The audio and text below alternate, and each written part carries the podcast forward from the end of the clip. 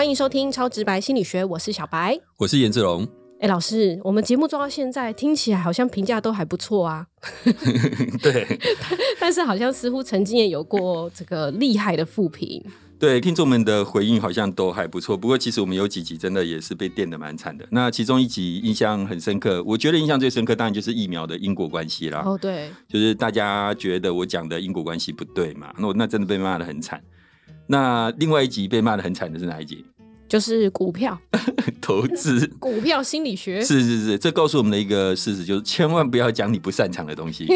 不是因为你讲的东西，大家就觉得啊，就是对啊，废话。对对对，所以呢，所以呢，我们今天就找了一个投资的专家，要来跟我们谈谈这个领域。竟既然我们这么的不专业，我们就来介绍一下今天的专家进场。欢迎资工心理人洪硕婷老师。嗨，老师好。嗨，各位听众大家好。老师，你今天听起来没有什么力气耶。嗯，哦，各位听众大家好，我还蛮配合的。可能因为天气太冷的关系啦，我们好不容易把老师请出门。是，我们先请老师自我介绍一下好不好？就是资工心理人，因为其实打老师的名字，网络上也可以看到一些影片。今天简单自我介绍一下，就我过去一样是跟严志勇老师一样，是从军校出来的。那后来就是有一些兴趣在城市上面，所以我后来就转去念职工，这样。就是以前是心理学跳职工，所以变职工心理人。那后来因为工作之后，我们有个稳定的收入嘛，毕竟下部队之后当军官，所以收入还算稳定。然后就开始研究投资这份的事情。是。那这份要感谢我以前的一个大学同学，他就是在我们毕业前的时候，先教我们一些基础的东西，让我知道如何去研究这方面的入门吧。那就是研究了这么久之后，虽然说到现在也不敢说自己是个专业，或者是自己是是个很厉害的老师这样子，但在呃稳定。成长路上至少不会走偏方向，这是目前的心得。重点是，但至少现在可以不想工作就不工作。对，是 就是钱没有在嫌多的嘛。哦哟，持续努力，持续努力。是是是，而且而且硕婷老师，因为我以前在军队跟他的接触不是很多啦，只有几面之缘。但是少数的接触里面，其实他真的蛮厉害的，因为他叫自工心理人士，因为其实他的电脑专长非常的厉害，然后他又有心理学的背景，所以他就是运用这个大数据。啊，然后还有一些心理学的一些概论去投资进场，对不对？老师，你为什么没有多学一点？我是，我都忙于做超直白心理学。哎，所以老师，你没有自己跟上投资，是因为你认识硕婷老师不够深，对不对？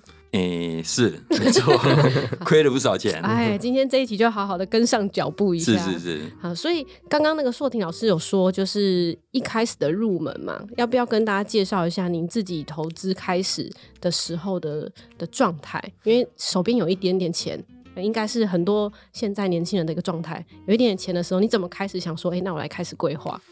而且我最开始的时候就是。在看那种投资理财杂志嘛，其实这是一个比较不正确的方式，因为你可以看到很多那种投投资致富的人，嗯，你就觉得想说我要跟他们一样，是，对，今天 all in，明天发财，后天退休，对，大家都想要这样，就是 哎，真的很厉害，我要跟他们一样。但然后看到很多投资的新闻啊，就是什么某某公司什么营业很好，某某公司有什么未来前景啊之类的，就是消息面，对不对？我还记得那时候二零一五年的时候我去做那个纺织，因为那时候在炒一个那个。就是即将奥运要即将来，所以会有一个纺织概念股。然后那时候一直看新闻很火热，然后就冲进去，然后那时候就是就被套了这样子。哇！对，但是那时候，但从那次经验就让我知道说，嗯，投资不应该看新闻跟风。嗯。然后等到我后来到现在，就是又认识了更多人之后，就知道说，如果你投资只看新闻，是蛮危险的一件事情。嗯。你要自己的独立思考判断能力。就是以前你会觉得说什么资讯我都想要。对。之后。到什么阶段才会不一样？就是你知道什么资讯是你不要的，你就开始进步了。对，这是那最新手那一段的心得。那就后来就是市场上被电了之后，开始转向那个指数投资跟被动投资嘛，然后再配合一点那个总体经济的知识去做布局，这样子。等下等下等下，以上都听不太懂，什么指数投资啊，被动什么。对啊，对啊。那 我等下简单介绍一下，好，就是这也是比较建议新手去做的一个方式，就是指数投资，就是比如说投资这个国家的指数，投资全球的指数这样啊。比如说台湾最有名的就零点五零，嗯，台湾五十指数吧，是或是零零六二零八，它也是投资台湾五十指数的一个 ETF，对。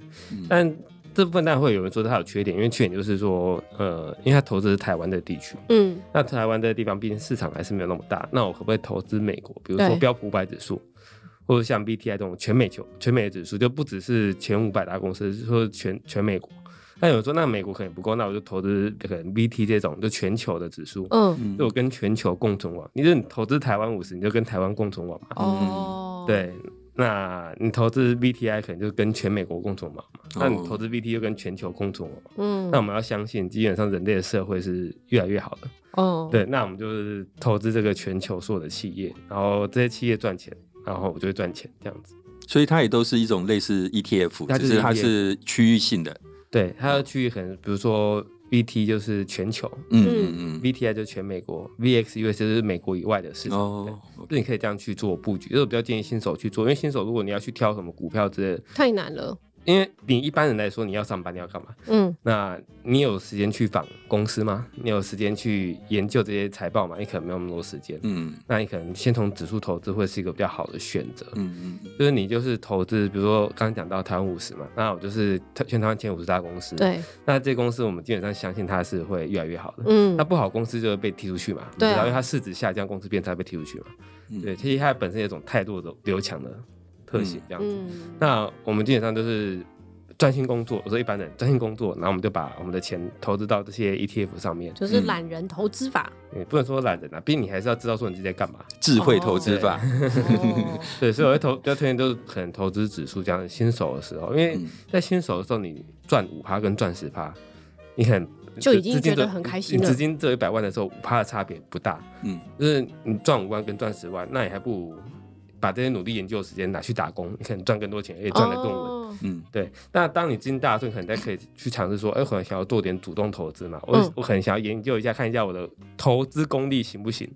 那这种时候你再去做主动投资，我可能就觉得没有问题。所以刚刚那个投资指数的是就是被动投资的意思，就被动就是那个叫被动投资。我就把钱交给市场，然后市场哦就帮我赚钱。嗯嗯嗯嗯对，啊，主动投资就是说，比如说我看到某只股票，我觉得它个股，对它可能发展可能会比全台湾的平均更好，嗯嗯，因为零零五零可能就是全台湾平均值平均值。嗯嗯嗯那我可能哎觉得这个报酬率可以超越台湾的这个零零五零平均值，那我就去投主动投资，我想要投资的公司，我就可能翻一倍、翻两倍，嗯那我就做嗯嘛。嗯，对对对，我现在懂了啦，就是说嗯我现在这么惨，就是因为我主动投资做 太多。哦，所以你都是买个股哦，心脏很大颗哎，对对对，因为因为像一般的个股啊，我们有时候法人有专门的研究人去研究嘛，嗯嗯那我们一般可能就没有时间研究这么深。但我身边有些朋友是可以研究到这么厉害的，的确嗯他他们可以，但一般人很难像他们这样，可以看到很多呃一般人看不到的重点。所以老师，你是浓缩朋友的精华之后再投资个股，那我们嗯可以浓缩你的精华再投资 我现在真的很少去做个股，大部分还是比较偏向就是那种指数为主投资对，。因为个股对我来说，我现在也真的没什么时间研究啊，因为我真的太忙了。嗯但有时候还是会看到一些有趣的标的，会去研究一下，好但就偏美股这样。因为我觉得美股跟台湾不太一样，就是呃另外一方面的重点，就是台股的话很多是做那种中间材或者代工。对，对，那比如说我喜欢苹果，我再买美股可以直接买苹果这间公司，嗯，没错。但是我们可以，我们在台湾就是想要买它投资的零件瓶盖股，对零对，但件，瓶盖股就没办法去确定说这间公司它吃到苹果的这个单是吃到多少。嗯，嗯那这个单它在它的公司营收占多少？嗯嗯，对。那它吃到这个东西，这零件它有没有一些护城河，就是其他家做不出来，然后它对做出来这样。对，啊，不然就是这种这种股票蛮有趣的，就是你当然做这种中间产，你可能一赚就一吃就吃三年，因为他的那个获利进来就很猛嘛。嗯一掉单就是三年都吃西北风嘛，嗯那你投资也就吃西北风了嘛。嗯嗯，那我们一般人，如果你没有办法告呃回答这个问题，就是说他靠什么去赚这个单？他这个单占他营收多少？对你如果没有办法回答这几个问题，那你就不应该去做这种公司。哦。嗯那刚刚老师有提到说，就是看新闻去做投资，其实都是比较危险，危险的。那你会建议大家都怎么收集资料？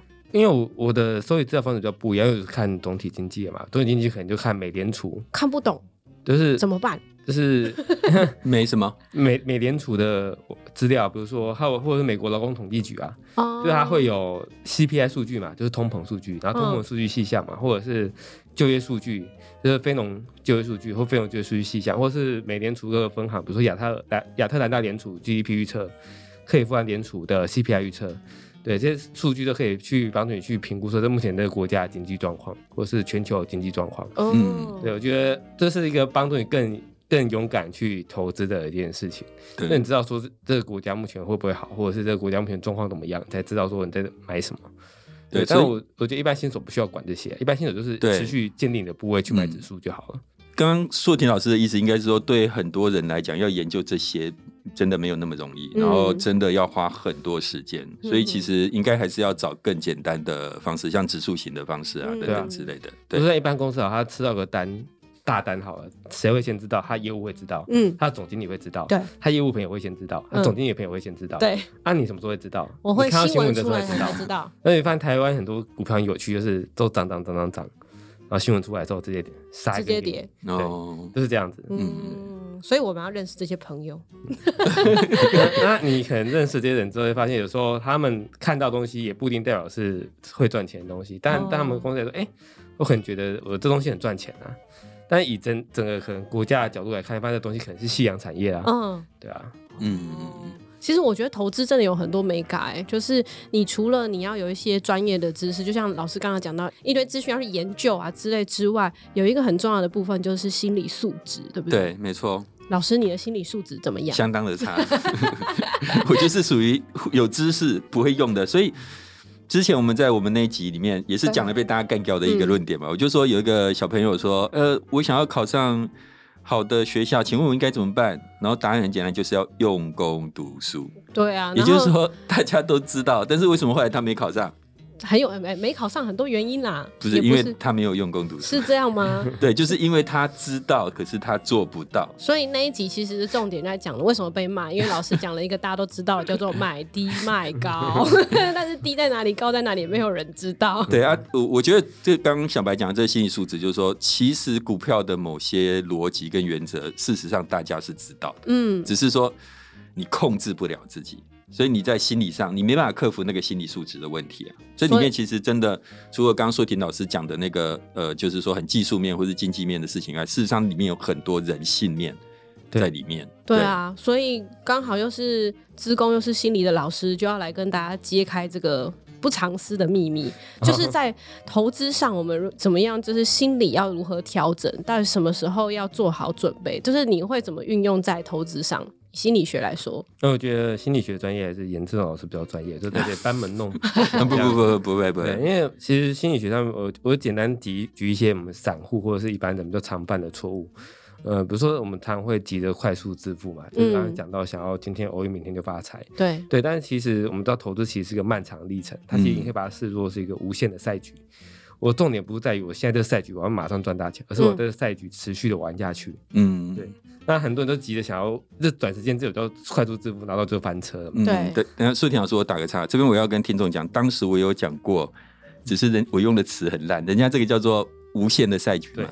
我我讲放置性手游，好逊哦！人家讲无限赛局，要请继续。呃，之前天看一本书，叫做什么“有限无限的游戏”，就告诉你说什么，这哪是人生哪些是有限的游戏，哪些是无限游戏。无限游戏这种就是你要玩下去。嗯，这本书可以推荐一下，但是它蛮硬的，偏哲学的一本书。嗯，对，就是我我们要知道，再回到回过头来，儿童不要急着快速致富，因为高报酬往往伴随着高风险。嗯，对，然后你可能为了赚那多五趴报酬，就可能去扛了多五十趴风险。哦，嗯，危险。嗯，比如说我今天想要快速支付就融资了，或者是借款，然后还有从丙种的，嗯，那种玩一玩到就是爆炸这样子，嗯，对，然后另外就是没有拟定计划，因为像我们做心理和物谈，我们都会有一些。智商的一些计划什么之类，就是我要去帮助他，我要怎么帮助他？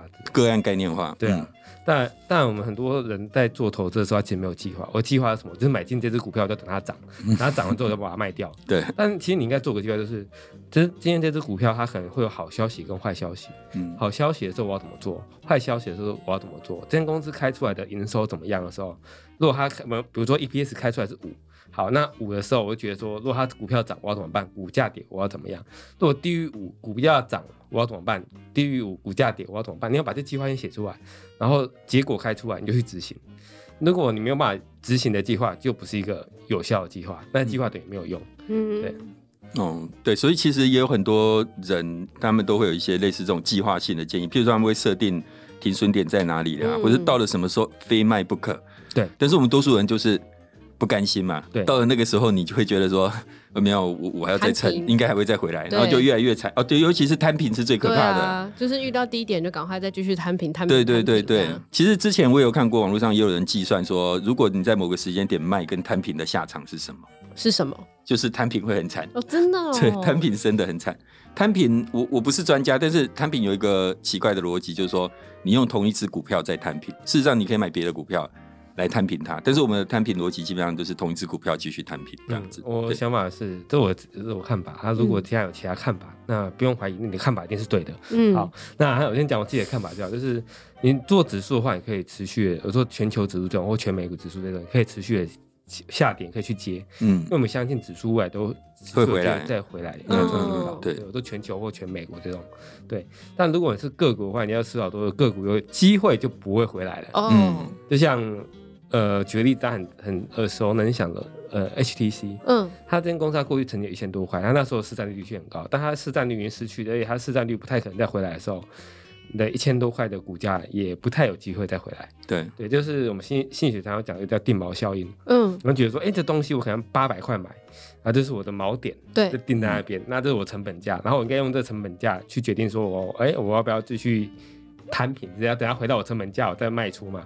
嗯。但事实上是这个成本价，市场不会管你的成本价多少，嗯。没有人会管你成本价多少，你的成本价只有你自己知道。嗯，那成本价就在你买那瞬间就决定了，哦。就是你自己知道的，但是大家都不会知道，嗯。也不会市场不会觉得说，哎、你八百块买了这只宏达电好了，那你好可怜哦，被套牢了，那我嗯。市场要涨回八百块，让你可以出掉之后再继续往下跌，嗯没有这回事，市场不会管这个，嗯，所以呃，以电毛线来说，其实你不应该把这种东西当做是个锚点，因为它没有意义。嗯嗯那成本价对你来说，其实这这对你有意义，对它只有对自己有意义。对对，，那你可以把它当做是一个停损点，我觉得就是比如说你可能二抓二十趴，都不管怎样跌二十趴停损，那可以。嗯但是你不能把它当做说我要回来我才会把它卖掉。嗯对，这是心理学上对，这种所以这听起来，我觉得真的就是刚刚讲的被动投资跟主动投资真的有很大的差别。因为如果是被动投资指数型，因为我们相信指数还是会回来嘛。定期定额一直买就可以。，对，所以 even 它跌，然后你用所谓摊平概念买，基本上都不不至于它有太大的问题产生。但是如果个股用摊平的概念买，可能就会有可能非常的惨，因为它可能已经不是它原本那间公司的，我意思是说它已经没有原本的获利能力了。哦，对对，它可能公司已经嗯市占率掉了，它可能公司被告，然后赔一堆钱了。嗯它可能公司侵权，然后它不能再继续卖这东西了。那东西搞不好都你都不知道，只你只看到股价的点，你想单品，嗯，然后等到新闻出来，你才知道，哇，完蛋了。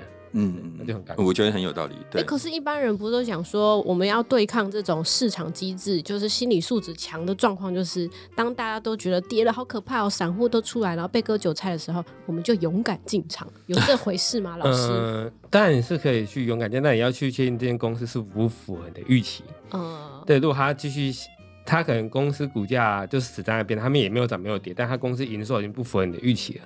那这时候你该不该去接股票？我就觉得就不应该接股票。你其实这个我觉得听起来还是个主主动投资跟被动投资的问题。嗯因为如果是指数，你勇敢进场可能问题不会太大。对，但如果是个股，你要勇敢进场，你就不知道这间公司还是不是以前的那间公司了。了解。所以老师会比较鼓励的还是被动投资的部分吧。我觉得一般人就是做被动投资就好，好，因为你真的没有那个能力去做到比这些专业的人士更多研究，而且专业人士也会翻车。嗯，你更别说你这种一般的人，因为之前不是大家都是护国神山拼命投拼命投嘛，那个其实也是个股，也是主动投资啊。是啊是啊，嗯，但比如说讲到护国神山好了，这时候你就要去思考说它的公司未来营收啊、毛利什么是不是符合你预期？如果是是的话，然后又出现一个很便宜的价位，比如说之前日跌日跌跌到很接近可能十二十一倍本一比，对，那你觉得嗯好像可以，那你当然符合你的预期，你可以去进场啊。但如果他公司营收开始变差，然后他已经不符合你预期的时候，你也不能等到说他回到你的成本价再卖掉。对，嗯这，是我对啊，我觉得重点就是说护国神山。说实话，我们也就是看到价钱就买了，对啊。我们对它的什么营收啦、什么接单完全不了解。没有，我觉得像我自己就会我很有。资格讲，因为我现在手上就有护国神山。请问你买在高点吗？我不要讲，我很伤心。对，因为你就会觉得这种东西是那个相对的，比如说我们那时候看到它从两百五，然后一路涨涨涨到可能六百多的时候，然后你就觉得啊高点高点好，现在它跌到假设三百多，你就觉得相对六百多算是低点啦，所以可以买。他搞不好是刚刚的 HTC，你知道意思？他可能就是那个 HTC。对，所以我觉得很多人都会有这个心理状态，对不对？嗯，对啊，就是你要去思考，就是你要去买这种东西，你就要懂他在干嘛，你就知道它很先进制成占几趴，毛利占几趴，然后你知道你觉得可以，那你可以买，不反对。嗯，那如果这些东西你都回答不出来，你只是去看着股价去追，那就蛮危险的。嗯，对啊。真是太复杂了，投资是是是，难怪老师您现在还没有办法靠着这个致富。不是，难怪我来做超级百姓理学，走投无路了，好不好？来这边做节目是为了要还债，你搞不清楚吗？好，那今天这一集呢，我们请那个硕婷老师跟我们来分享，就是他在一开始怎么会进入投资，然后还有。要怎么样有一些心理素质可以对抗这个市场机制？那下一集呢，我们要继续请硕婷老师来分享的部分哦，是包含投资，除了我们不要只看新闻，我们还有一些书单啊，我们要怎么样来去阅读，然后推荐哪些书来跟大家分享，以及我们要如何控管风险，要是遇到突发的事件，要怎么样去应对呢？还有哦，就是投资的过程当中最重要的三到五件事又是什么呢？那今天节目呢，在这边要告一段落喽。如果听众朋友们喜欢我们这一集的节目，也请把它分享给你觉得可能会感兴趣的朋友。那也请大家订阅我们的节目，我们有 IG、FB，也请大家追踪分享。那如果可以评分呢，也请给我们五颗星的好评。另外呢，我们在这段期间里面都有一个捐款的活动，大家可以在我们节目的介绍当中找到帮助流浪动物。捐款的一个连结，所以如果你们愿意和我们一起做公益的话，也邀请大家可以按下这个捐款的连结，和我们一起做公益。超直白心理学，祝大家发大财！耶，拜拜，拜拜。